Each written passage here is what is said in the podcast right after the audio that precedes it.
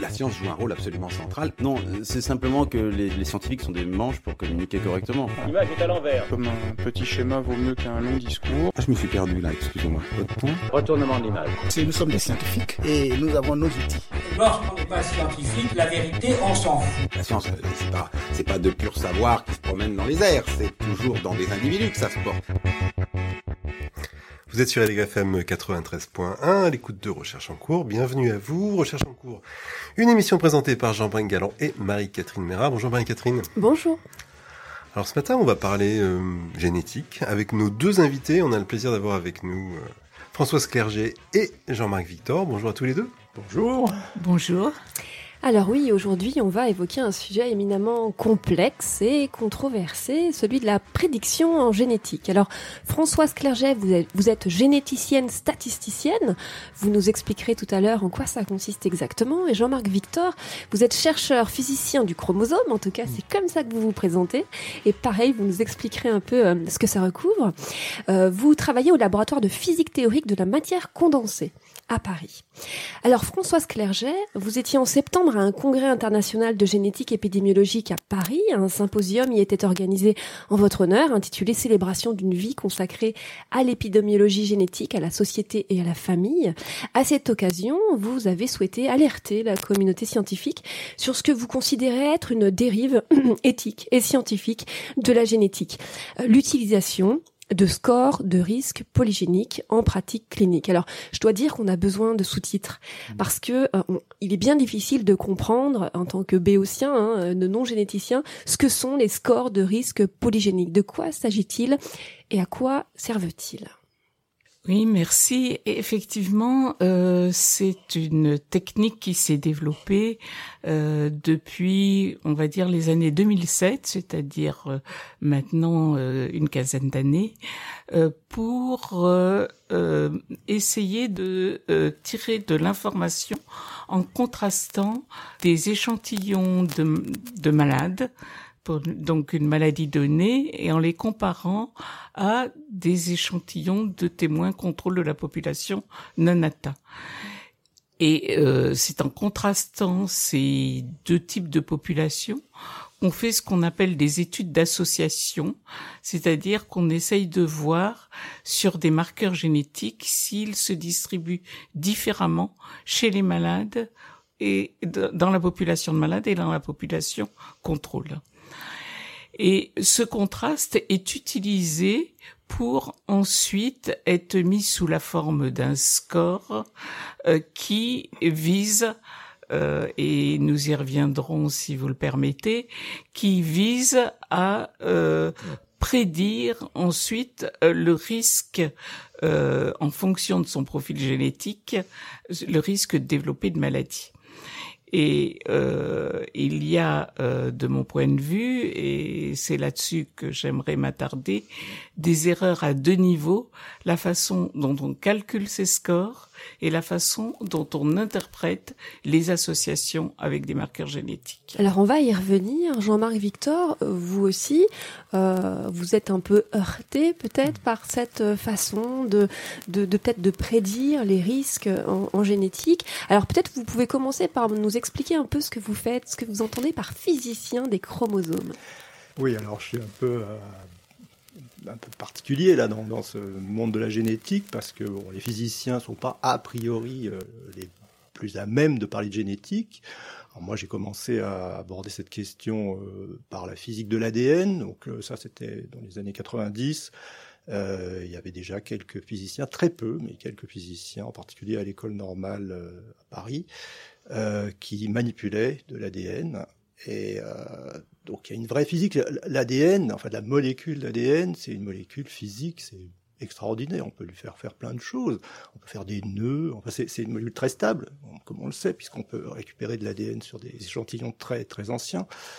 Et on peut vraiment jouer avec euh, d'un point de vue physique. Et puis, euh, un peu indépendamment, j'ai été en- entraîné dans une affaire de de, translocation chromosomique à propos d'une tumeur. Donc ça, c'était des, gens de l'Institut Curie. Euh, donc là, j'ai découvert le, les chromosomes. Alors j'ai découvert qu'il y avait plusieurs sortes de chromosomes. Il y en a différentes. Il y a des chromosomes de bactéries qui sont relativement simples, on va dire. C'est de l'ADN, comme j'avais un peu l'habitude. Et puis les chromosomes de humains, de mammifères, et puis bah, il y en a toutes sortes. Alors qui sont, comme on dit, les chromosomes eucaryotes, avec euh, une structure très particulière et extrêmement séduisante pour les physiciens. Et donc, ça fait à peu près 25 euh, ans que je, j'en ai fait ma spécialité, euh, sachant que, en fait, moi, je, je, suis physicien. Alors, il faut comprendre, je suis physicien théoricien. Déjà, pour faire de la biologie, c'est particulier parce que c'est plus facile. Enfin, c'est plus facile. On est plus habilité a priori à parler avec un biologiste quand on est expérimentateur, parce que les biologistes sont essentiellement expérimentateurs les, quand les physiciens théoriciens se mêlent de biologie, on est déjà un tout petit peu euh, qu'est-ce qu'ils viennent faire là? Et justement, est-ce qu'ils ont un autre regard sur le sujet qui nous intéresse là, sur l'idée de la prédiction en génétique? Est-ce que le physicien euh, du chromosome euh, a aussi euh, son mot à dire? Alors moi, je crois que, enfin, j'espère que, je pense. Alors on va, on va y revenir. Pour, pourquoi on les physiciens, on n'est pas très nombreux, mais on est quand même un certain nombre de, physiciens des chromosomes, à la fois expérimentateurs. On dirait qu'on fait de la biophysique dans ce cas-là, la biophysique euh, moléculaire essentiellement, euh, avec beaucoup d'optique, euh, bon, toutes sortes de techniques. On est un certain nombre, et alors, je suis pas sûr qu'il y ait un consensus sur sur cette question-là, qui n'est pas très, enfin, la plupart des physiciens de mes collègues s'intéressent pas trop à ces questions-là. Je quand même, je peux pouvoir, euh, pense que je peux le dire. Mais en général, quand on, quand ils s'y intéressent, euh, on, verra qu'on a des arguments, nous les physiciens, euh, pour dire que probablement c'est beaucoup plus compliqué. Beaucoup plus complexe que ça. ouais. Et, on va on va y revenir. Alors je vais un tout petit peu résumer la situation et vous allez me dire si si si, si je dis juste ou, ou pas. Il y a donc une tendance en génétique aujourd'hui à vouloir prédire la survenue de maladies, mais de maladies dites complexes ou polygéniques. On pourra revenir sur ce que ça signifie, comme le diabète, un certain nombre de cancers, des maladies mentales ou des maladies cardiovasculaires. Or, vous dites, euh, Françoise Clerget, on ne sait pas faire, en fait. Donc, pourquoi est-ce qu'on ne sait pas faire? Vous disiez les hypothèses sous-jacentes à au calcul de ces fameux scores de risque polygénique, elles ne sont, elles ne tiennent pas, elles ne sont pas bonnes, en fait. Tout à fait, c'est exactement le point euh, qui est important euh, à soulever, c'est que on a voulu simplifier à l'extrême euh, l'explication donnée à, au déterminisme de ces, à l'étiologie de ces maladies complexes, celles que vous venez de citer, euh, en euh, faisant l'hypothèse que il y avait euh, que se surajoutaient des effets de facteurs génétiques et environnementaux, ce sur quoi tout le monde est d'accord, mais surtout que euh, leurs effets euh, s'ajoutaient de manière totalement indépendante les unes des autres, c'est-à-dire en niant euh, les effets interactifs des différents facteurs. Euh, on part de l'idée qu'il y a des facteurs génétiques qui vous déterminent d'emblée à développer telle ou telle maladie et que les facteurs d'environnement se rajouteront éventuellement après d'une manière totalement indépendante. Donc l'idée serait de dire, en, en, regardant votre génome, en le séquençant, on va être capable de donner votre vraiment votre prédisposition, votre risque à développer telle ou telle maladie. C'est vraiment ça. Exactement, et c'est ce que font finalement euh, des entreprises, non seulement celles dont on va peut-être parler tout à l'heure, euh, qui proposent carrément de faire du tri embryonnaire, puisque euh, ils vous disent déterminer justement par votre génome dès la naissance un, il vous attribue un risque dès la naissance à développer telle ou telle maladie, mais aussi ce que faisaient des entreprises qui vendaient des tests génétiques comme euh, ou 23andMe qui a toujours pignon sur rue, qui vous vendent vos risques de, qui vous vendaient parce que euh, il a été suspendu un, un moment euh, par euh, la FDA. En France, on avait protesté déjà beaucoup contre ces ventes de tests en ligne en dénonçant effectivement leur non-validité. Et euh, ces tests ont été interdits en France. Mais ça veut dire quoi interdire un test où vous pouvez envoyer votre salive aux États-Unis avec de l'argent bien entendu, puisque ces tests étaient payants.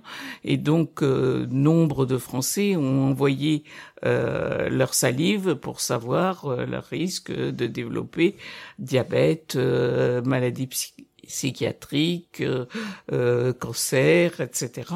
Et ils avaient en retour effectivement un risque qui leur était donné. Et donc, euh, on avait déjà à l'époque euh, euh, protesté, notre communauté scientifique avait déjà protesté contre la validité en disant que ces tests n'étaient pas valides.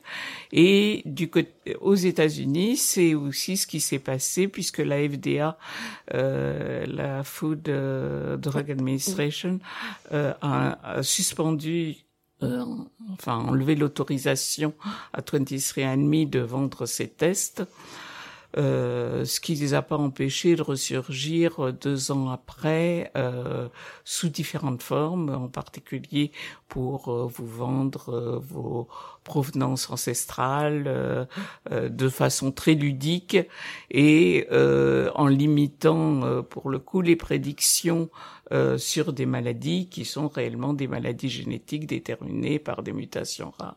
Oui, donc euh, en tout cas, il a n'est pas du tout contestable à ce niveau-là. Oui, il y a un business qui est extraordinaire. Euh, effectivement, il y a un vrai marché hein, de la du séquençage et de la prédiction.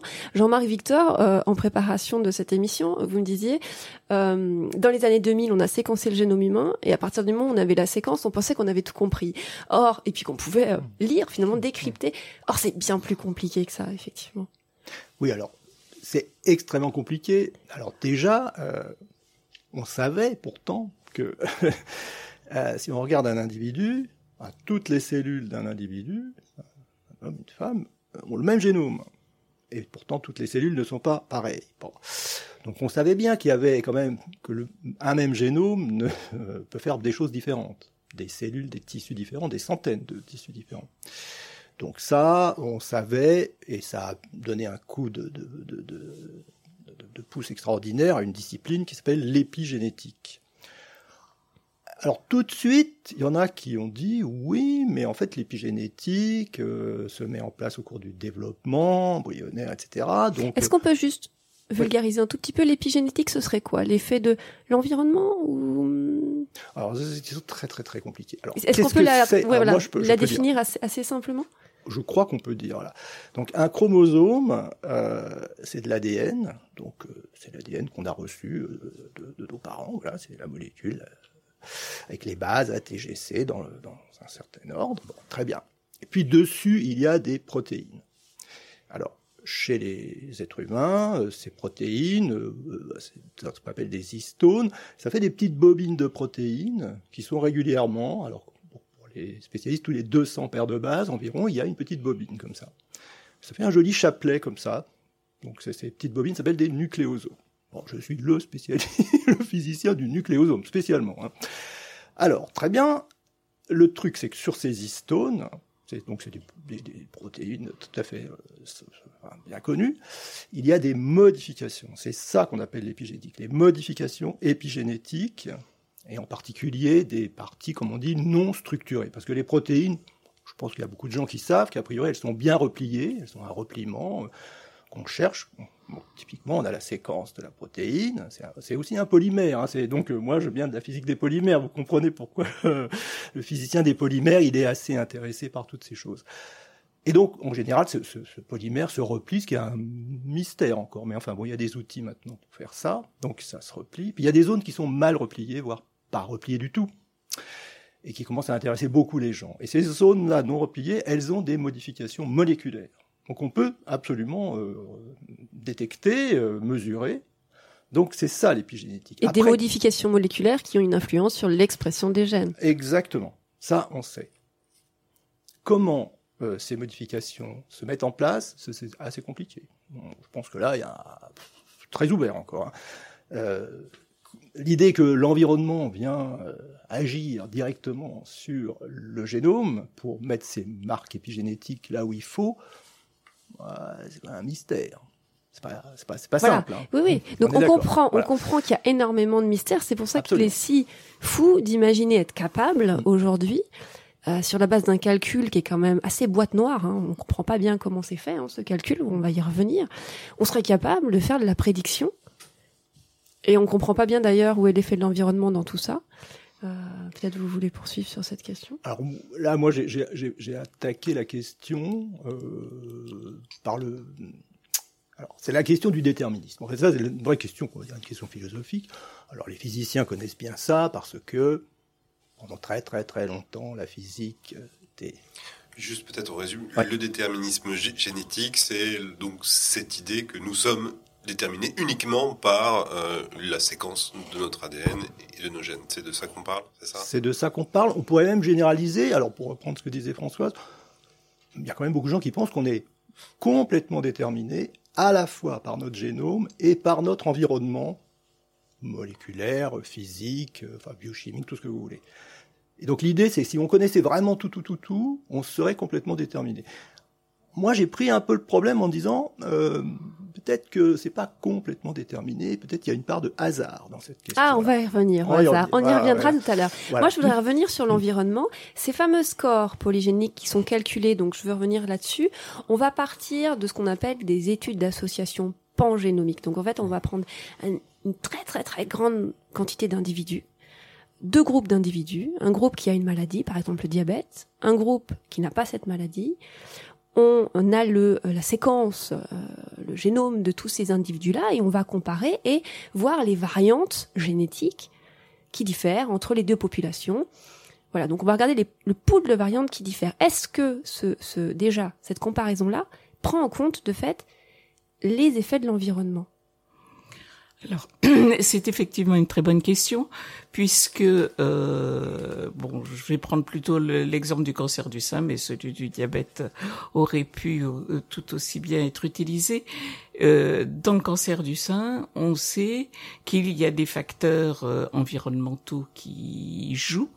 et des traits intermédiaires du genre l'IMC, c'est-à-dire l'indice de masse corporelle euh, d'une femme, qui sera euh, plus il est élevé, plus euh, la femme euh, a de risques de développer. Il y a une corrélation, si vous le voulez, entre l'IMC, une association entre l'IMC et le risque de développer un cancer du sein. Donc, euh, quand on compare des femmes atteintes de cancer du sein à celles euh, non atteintes de cancer du sein, déjà, on peut se poser la question est-ce que elles ont euh, le même IMC ou pas? Et si euh, c'est pas le cas, euh, puisque l'IMC lui-même est lié à des facteurs d'environnement, on n'a pas quand même le même IMC suivant euh, notre co- notre consommation alimentaire. Donc, euh, euh, en comparant les femmes atteintes et non atteintes, il est évident qu'on compare des femmes qui peuvent déjà être dans des environnements différents, des environnements alimentaires différents. Je sais pas si j'ai été claire en, Oui, en mais prenant cet exemple-là. C'est vrai qu'on se dit, mais ces scores devraient quand même le prendre en compte. C'est-à-dire que, comme dans toute étude, il devrait y avoir euh, un, un contrôle de ces biais. C'est tout à fait exact. La seule chose, c'est pour que pour beaucoup de ces maladies multifactorielles, un, on connaît mal les facteurs d'environnement. Et justement, dans ce calcul de score, l'idée, c'est que euh, ces facteurs euh, d'environnement sont totalement indépendants euh, des facteurs génétiques. Et c'est un des gros problèmes de ces calculs de score. Maintenant, si j'en reviens à votre question sur les associations, il y a une grosse, grosse difficulté, c'est aussi dans leur interprétation. Je vais vous donner un autre exemple, qui est celui euh, de manger euh, des tartines avec du beurre salé le matin au petit déjeuner. Si vous faites une étude en France sur ceux qui consomment euh, des tartines avec du beurre salé versus ceux qui, qui consomment des tartines avec du beurre doux, vous allez trouver plein d'associations avec des marqueurs génétiques. Alors, est-ce que vous avez une explication pour ça? Vous pensez que c'est parce que notre, gé notre génome nous détermine On à manger du beurre salé ou pas? Euh, C'est simplement qu'il y a des différences de fréquence des, mar des marqueurs génétiques, euh, de certains marqueurs génétiques en Bretagne, où on a l'habitude de mettre du beurre salé sur ses tartines, et dans le reste de la France. Donc, vous voyez que l'interprétation d'une association, malheureusement, c'est pas que dans le domaine de la génétique. Actuellement, euh, les interprétations erronées d'associations, on en a tous les jours euh, sur n'importe quel domaine, euh, sur n'importe quel sujet. Mais là, je vous cite un exemple du biais qui est fait dans toutes ces études où on compare femmes atteintes et femmes non atteintes. Là, c'est personnes mangeant du beurre salé versus euh, celles qui mangent du beurre doux. Il y a plein d'explications derrière une association. Et pour montrer qu'une association est le résultat du rôle d'un variant génétique sur la maladie étudiée, il faut euh, beaucoup d'autres euh, études à l'appui, des études d'ordre euh, biologique et des études d'ordre, par exemple, de corrélation familiale, pas seulement de d'association en population, mais on voit co-ségréger dans les familles le marqueur génétique avec la maladie étudiée. Oui, alors justement, pour peut-être compléter ça, sur ces questions de corrélation, donc on a bien compris, entre la présence d'un variant génétique et puis la survenue d'une maladie, vous nous dites, euh, bah, voilà, c'est peut-être pas des causalités dans, à, à, tous les coups, ça peut être juste des sortes de passagers clandestins de la corrélation, hein, dans l'exemple oui. du, du beurre salé. Euh, euh, Est-ce que, cependant, dans un certain nombre de corrélations génétiques bien établies, on a le mécanisme moléculaire qui est à, à la cause, à l'origine de la maladie, ou est-ce qu'à chaque fois, il y a cette incertitude sur causalité ou corrélation?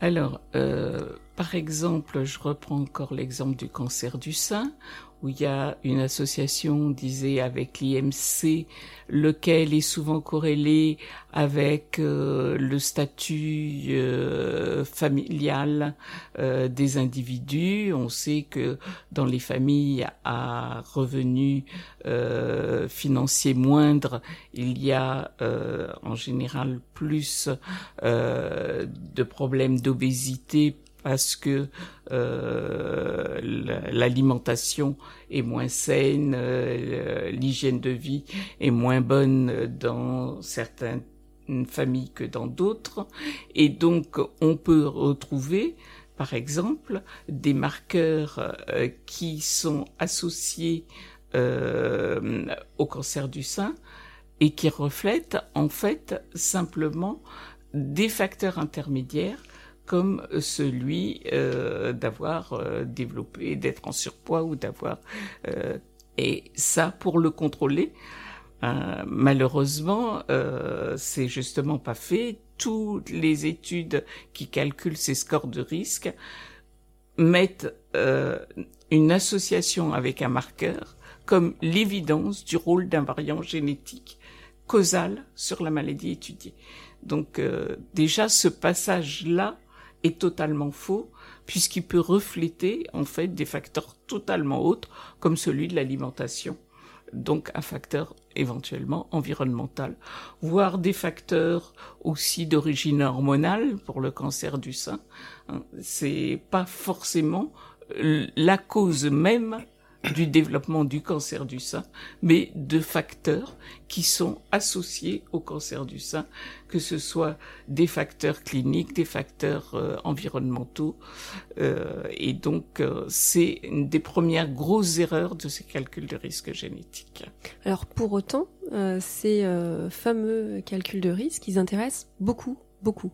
C'est-à-dire que on voit, mais vraiment des centaines peut-être de publications scientifiques euh, toutes les semaines sur les euh, scores de risque polygéniques. Donc ça veut dire qu'il y a beaucoup de généticiens qui sont intéressés par ces scores et qui croient à leur validité, ou en tout cas qui sont persuadés qu'on va réussir à les, à les valider et à s'en servir. Parce que, in fine, c'est quoi le but de tout ça déjà d'une?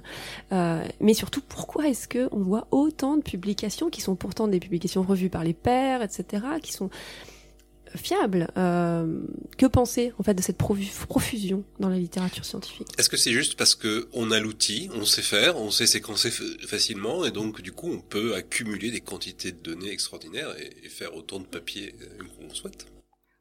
C'est vrai que la puissance technologique a donné aux généticiens euh, le sentiment de tout pouvoir. Et euh, on a déjà vécu cette expérience, moi qui commence à avoir un certain âge, euh, avec euh, la découverte des systèmes euh, d'histocompatibilité, des antigènes d'histocompatibilité, dans, qui a vu valu un prix Nobel à Jean Dossé, qui donc a été un des découvreurs euh, des molécules euh, du système d'histocompatibilité et qui a été un des premiers à dire que grâce à toutes ces associations, on allait pouvoir prédire euh, le risque de développer nos maladies, de les prévenir, de les diagnostiquer, etc.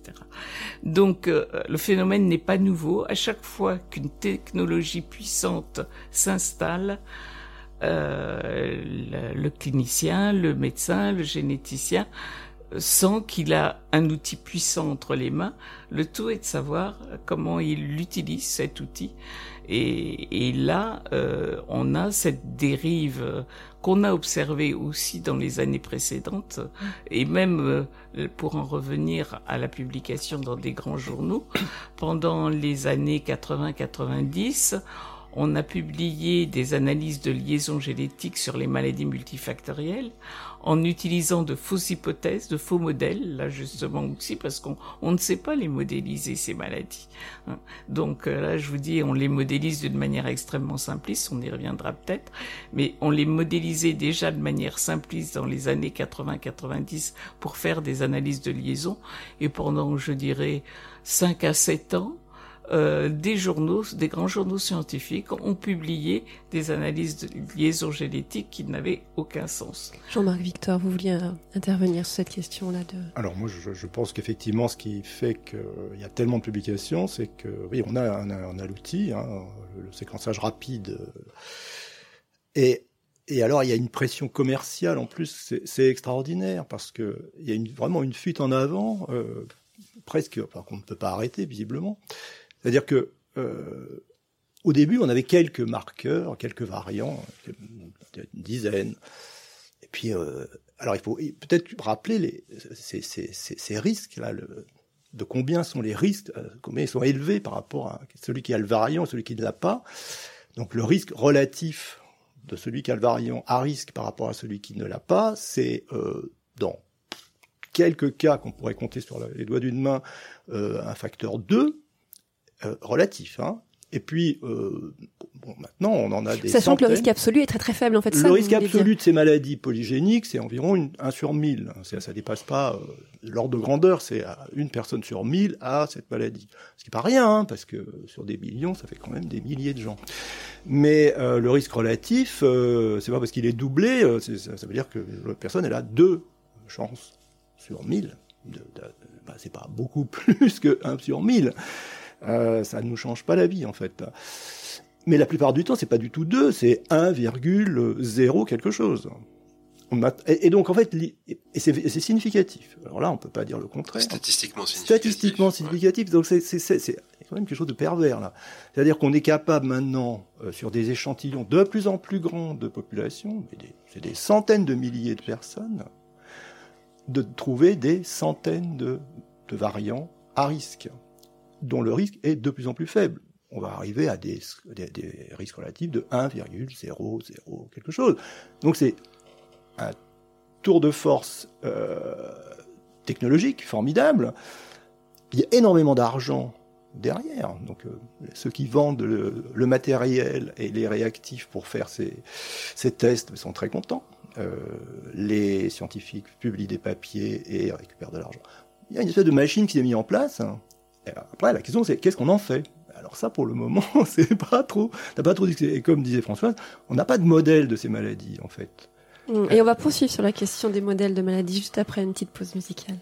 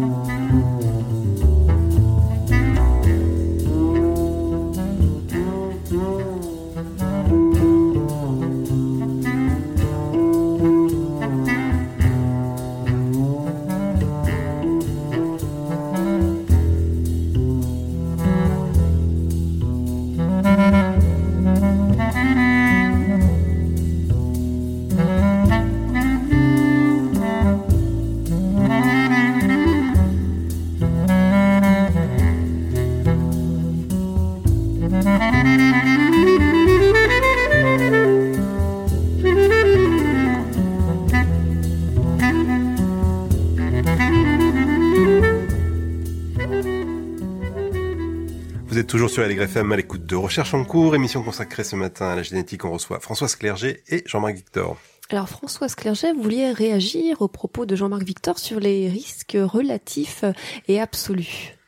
Oui, en effet, je crois que cette remarque est très très importante de ne pas confondre risque relatif et risque absolu.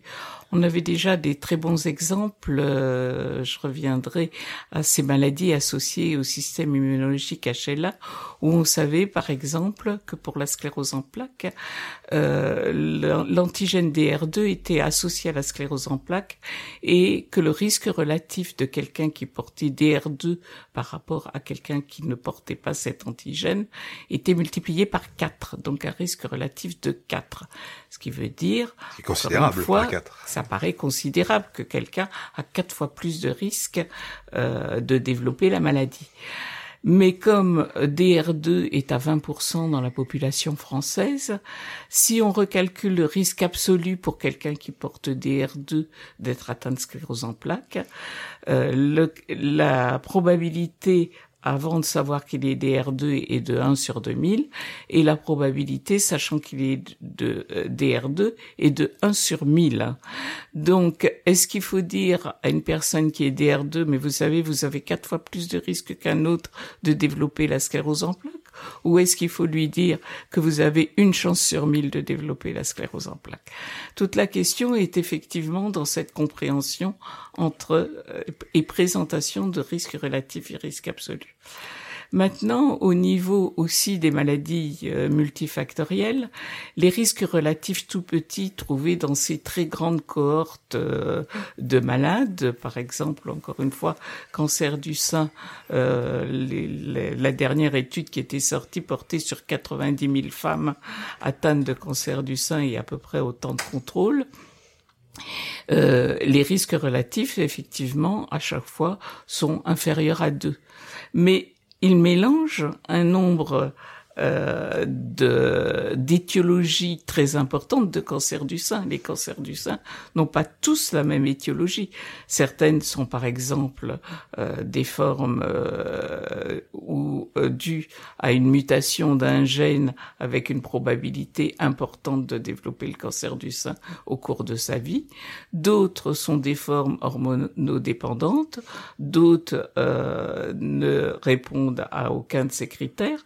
Elles sont différentes et dans leur transmission génétique au niveau familial et en termes de biologie et euh, de biologie et, donc euh, les tumeurs qui sont développées euh, sont différentes aussi dans tous ces cas. Ces études sont un peu grossières et mélangent un peu tout. En On fait, mélange hein. tout. Jean-Marc, vous avez une question? Oui, je me demandais, en, en vous écoutant, est-ce que pour être mieux armé contre ces, ces, erreurs d'interprétation ou ces dérives, est-ce que finalement c'est pas tant du savoir en biologie dont on a besoin, c'est du savoir en, en statistique, comment comment on, comprend euh, ces risques relatifs, risques absolus. Euh, est-ce qu'il y a des, je sais pas, des des dispositifs euh, euh, qui sont euh, centrés sur euh, ça a augmenté la culture générale sur notre notre compréhension des chiffres, des statistiques, des risques, des incertitudes.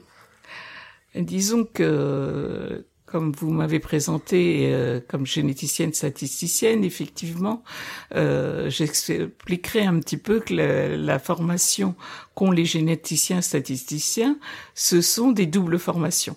Formation euh, à la génétique formelle, la transmission des traits d'une génération à l'autre, la génétique euh, des populations, mais aussi aux mathématiques et à la compréhension de tous ces concepts mathématiques.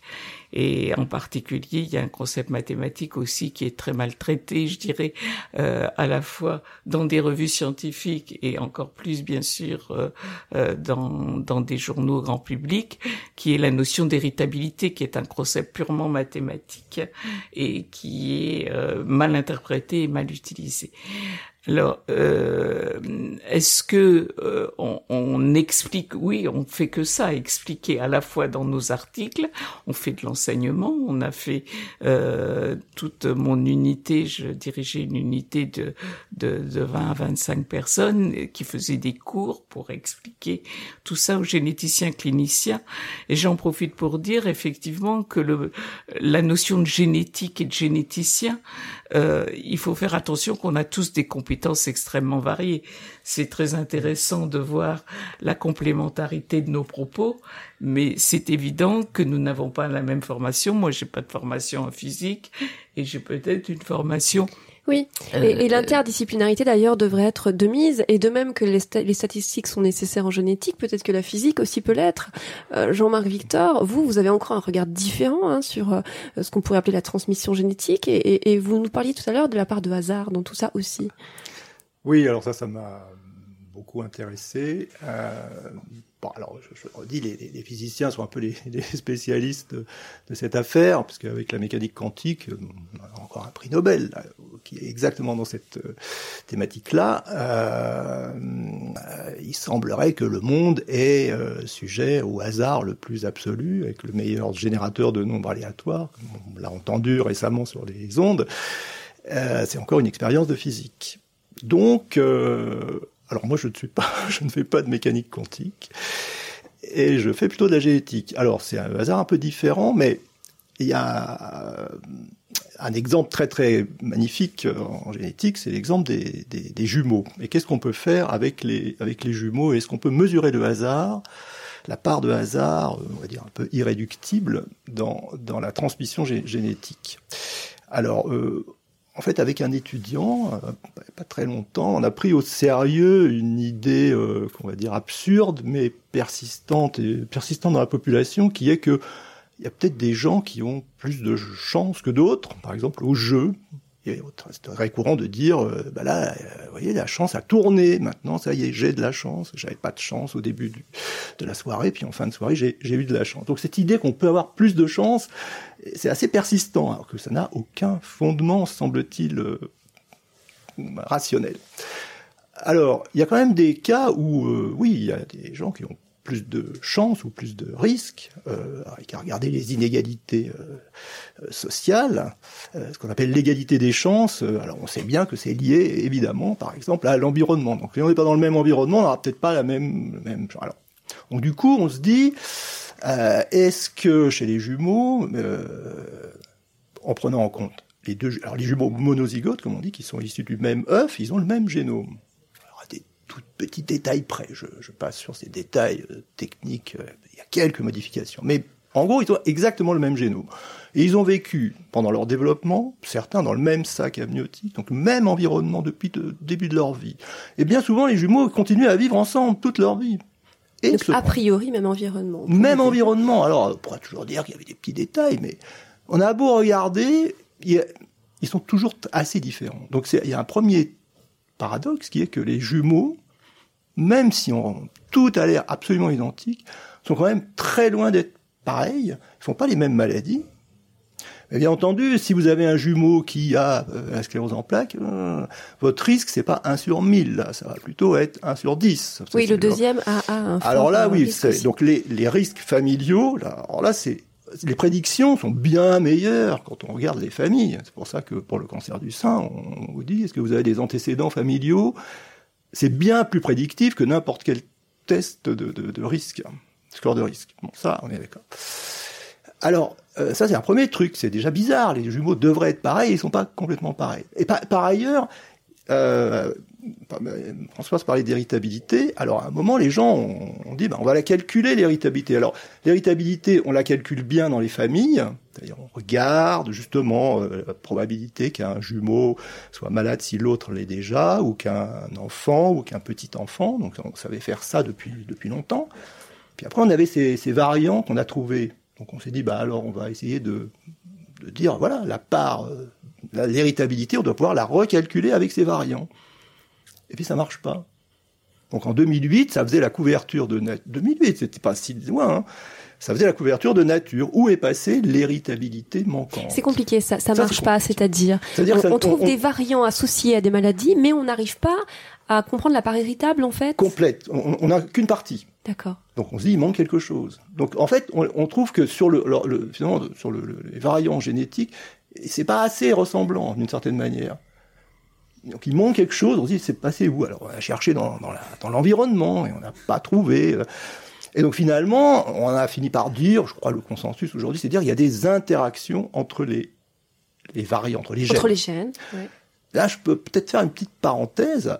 Pour le physicien, franchement, ce qu'on appelle l'interaction euh, entre gènes ou l'interaction gène-environnement, le mot interaction est complètement délirant pour un physicien.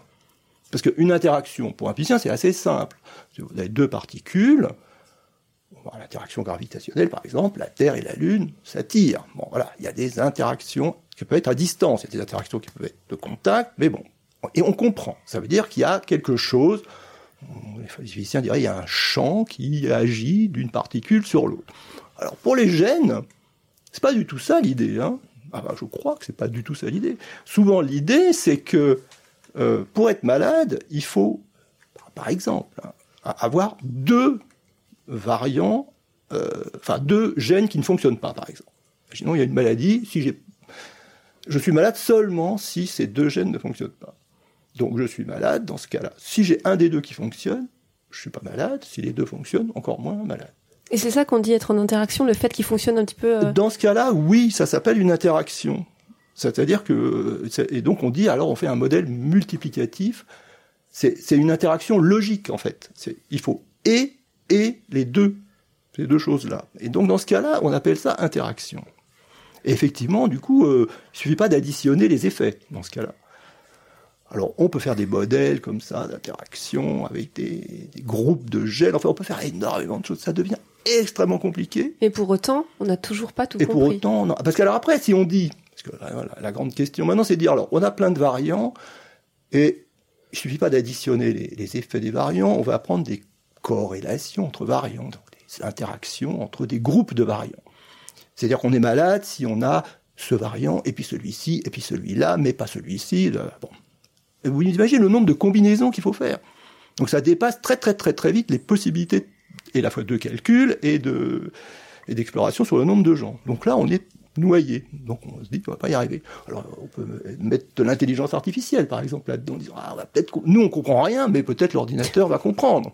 C'est ce qu'on fait beaucoup, beaucoup, beaucoup en ce moment. C'est faut quand même se rendre compte, avec du succès parfois. Mais ça veut dire qu'on n'a quand même pas le modèle, on n'a pas compris.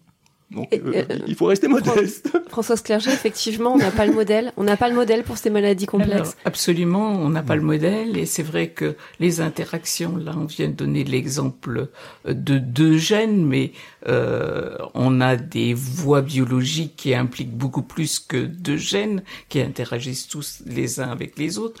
Et donc, pour en revenir à l'information biologique, elle est d'une extrême importance effectivement pour le généticien et pour euh, tous ces calculs de risque parce que ne comprenant pas euh, effectivement ne pouvant pas modéliser toutes ces interactions toute cette hétérogénéité entre maladies eh bien euh, le calcul pour en revenir à ce calcul de risque a été fait sur un modèle extrêmement simpliste d'homogénéité où il y a les facteurs génétiques d'un côté, les facteurs d'environnement de l'autre, les tout jouant de manière indépendante. Et euh, bien entendu, si on en revient aussi à tout ce qu'il est le hasard de vie, je pense que je peux vous rapporter à l'histoire de, au film Bienvenue à Gattaca, puisque de toute façon, on en est arrivé à peu près là avec euh, toute cette dérive des scores euh, de risque polygénique. Vous voyez que celui qui avait le merveilleux génome trafiqué, il est tombé, il a la colonne vertébrale brisée, il finit par se suicider. Et l'autre qui avait juste un génome naturel plein de défauts, ben, finalement on lui avait prédit une, une vie de balayeur euh, où il pourrait pas faire grand chose et c'est quand même lui qui part dans l'espace.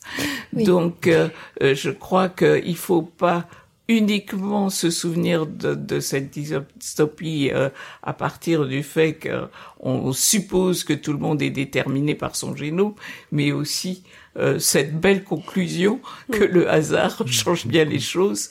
Euh, voilà. Oui, parce que il faut quand même le dire, nos auditeurs euh, se rendent peut-être pas compte de l'ampleur de cette dérive, mais outre-Atlantique notamment, des sociétés privées comme Genomic Prediction ou My Home proposent déjà à des parents qui sont dans une procédure de FIV, hein, de fécondation in vitro, de choisir l'embryon le plus sain parmi plusieurs, c'est-à-dire l'embryon qui aurait le moins de chances, euh, moins de risques euh, euh, de développer plus tard dans sa vie un diabète de type 1, de type 2, un cancer du sein, un cancer de la prostate, etc. Donc ça, c'est quelque chose qui se fait déjà du tri, de la sélection d'embryons. On va transférer uniquement celui qui a le moins de risques pour un certain nombre de maladies. Et on ne sait pas très bien ce qu'on crée comme autre risque en faisant ça, au final. Donc c'est, au final, on, on, joue un peu avec le feu, là, hein, clairement. Ben, c'est surtout que, encore une fois, et, j'espère euh, euh, avoir convaincu, ces scores de risque sont faux. Ils ne, prédisent absolument pas vos risques, euh, à la fois parce que, encore une fois, on a mal interprété les associations qui étaient observées, et surtout, après, on les a cumulées dans un score qui fait comme si les effets de différents variants de génétiques s'ajoutaient les uns aux Alors que ça ne fonctionne pas comme ça. Et j'aimerais bien qu'on termine parce qu'on l'a pas vraiment développé sur cette notion quand même de hasard. Euh, euh, il y aurait aussi une part irréductible de hasard qu'on ne peut pas saisir tout simplement et il faut l'accepter. Alors moi je crois. Alors parce que je pense que euh, un peu une idée qui, qui, qui traîne, c'est que en fait vous mettez un génome dans un environnement l'environnement, le génome, il ne sait pas dans quel environnement il va, il va atterrir. Hein. Donc euh, ça peut être extrêmement varié. Et il faut que ça fonctionne quand même. C'est-à-dire qu'il peut y avoir des modifications environnementales, il faut quand même que les générations se, se Donc ça veut dire que, en général, si vous mettez un même génome dans des environnements très différents, il va s'adapter, il va se développer, il va faire éventuellement des, des choses très très très différentes, des, des, même des morphotypes très différents. Donc ça veut dire qu'il y a une, adaptation. Alors, je pense que la bonne, on dit que les réseaux, les, gènes fonctionnent en, réseau, comme on dit que les neurones fonctionnent dans des réseaux de neurones. Donc il faut imaginer que notre cerveau, il n'est pas non plus préparé à entrer dans un environnement où on sait lire, pas toujours su lire, et pourtant on apprend à lire. Donc ça veut dire que notre génome, il est capable de faire énormément de choses, et ça, bah, il va s'adapter, donc euh, en fonction de l'environnement, mais tout le monde ne va pas s'adapter pareil. Hein. Tous, les individus ne vont pas le faire de la même façon. Donc il y a une part. Il faut bien du hasard hein, pour que ça, ça, fonctionne. Et puis euh, on, finit par faire des choses très très très très différentes. Euh, le, hasard est une chose très très très très fondamentale hein, dans, cette affaire-là. Moi, je voudrais euh, dire quand même une chose sur ce que vous avez dit tout à l'heure sur My Home, etc. C'est aussi une idée, euh, va dire, absurde et persistante, qui s'appelait dans l'entre-deux-guerres l'eugénisme. Il faut se rappeler qu'à l'époque, tous les scientifiques étaient d'accord. Cette chose monstrueuse, enfin, qui a eu des conséquences monstrueuses, faut se rendre compte que la communauté scientifique était complètement d'accord. Donc c'est pas étonnant que ça ressurgisse là, avec de nouveaux outils technologiques. Et toute l'importance d'alerter absolument. Alors du coup j'étais regardé là ce que fait les Français, là, le Comité euh, consultatif national d'éthique là. Et donc par exemple, alors euh, Françoise elle dit ça marche pas, mais c'est dit aussi. Hein, avis 138 du Conseil consultatif, la prédiction de la survenue d'une maladie polygénique par l'étude des gènes de prédisposition n'est pas encore d'actualité en France. Voilà. Effectivement, en France, on est encore un peu préservé de tout ça, mais on voit que ça se développe de plus en plus. Donc, c'était vraiment important de venir aujourd'hui pour nous en parler. Merci beaucoup, Françoise Clerget. Merci beaucoup, Jean-Marc Victor, d'être venu euh, discuter de ces sujets complexes.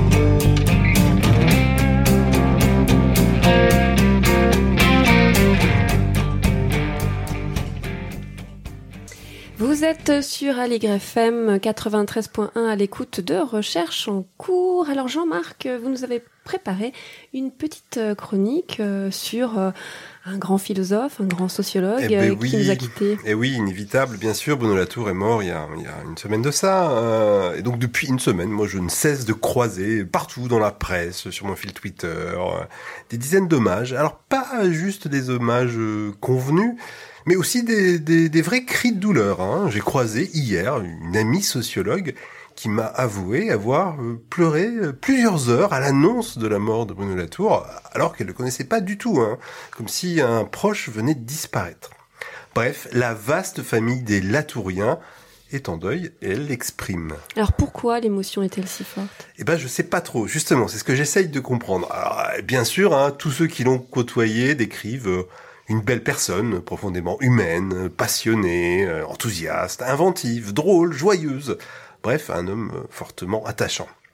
Bien sûr, c'était un penseur majeur hein, qui nous laisse une œuvre gigantesque, pas tellement hum, par la taille, hein, mais par l'étendue des territoires explorés, hein, de la sociologie des sciences et de la biologie en particulier, euh, à l'écologie politique, en passant par l'étude des, des controverses sociotechniques. Et vous Jean-Marc, est-ce que vous êtes un latourien en deuil? Bah, pas, vraiment, hein, pour être honnête, je vais vous avouer que je n'ai lu qu'une seule chose de Bruno Latour. C'est un petit livre violet intitulé Le métier de chercheur, regard d'un anthropologue. À l'annonce de sa mort, j'ai réouvert ce petit livre euh, que j'ai lu il y a 15 ans de ça. Et en l'ouvrant, je découvre un vrai champ de bataille. C'est corné partout. Il y a du stabilo de toutes les couleurs. Il y a des points d'exclamation dans la, dans la marge. Comme pour dire, ah oui, bien dit, bien vu, excellent. Et je me suis souvenu, en fait, de l'excitation intellectuelle en lisant ce petit livre. En, en ce temps-là, j'étais euh, chercheur en biologie et je me suis souvenu que c'est là, dans ce livre, que j'ai compris la différence entre la science et la recherche. La science euh, admise par tous, stable, abstraite, désincarnée, celle qu'on trouve dans les manuels scolaires. La recherche, bien différente, hein, qui elle est un terrain, on l'a entendu ce matin, euh, d'incertitude, de polémique parfois, de lutte, euh, d'influence, de pouvoir parfois. Mais c'est quand même euh, très lié, science et recherche, non? Ah bah oui, c'est lié, c'est toujours des contenus de recherche hein, qui finissent par se stabiliser, sédimenter, être admis par tous et qui deviennent de la science. Donc bien sûr, c'est lié. Mais c'est pas la même chose pour autant, et c'est ce que dit Bruno Latour dans ce petit livre. Euh, il dit une chose, moi, qui m'avait marqué à l'époque, hein, c'est pas parce qu'on a un goût pour les sciences, les énoncés scientifiques établis, qu'on aimera la pratique de la recherche. Donc c'est précisément ce que j'ai compris, et je m'en souviens d'une espèce de moment de révélation. J'ai compris que mon goût pour les sciences, sédimenté, stable, euh, m'avait amené à travailler dans un laboratoire de, de recherche, mais que finalement j'y trouvais pas mon compte parce que la recherche, c'est pas la science. Et au final, euh, la lecture de ce petit livre violet, euh, je pense que c'est ce qui m'a permis de raccrocher ma blouse et mes pipettes euh, pour aller vers euh, d'autres horizons.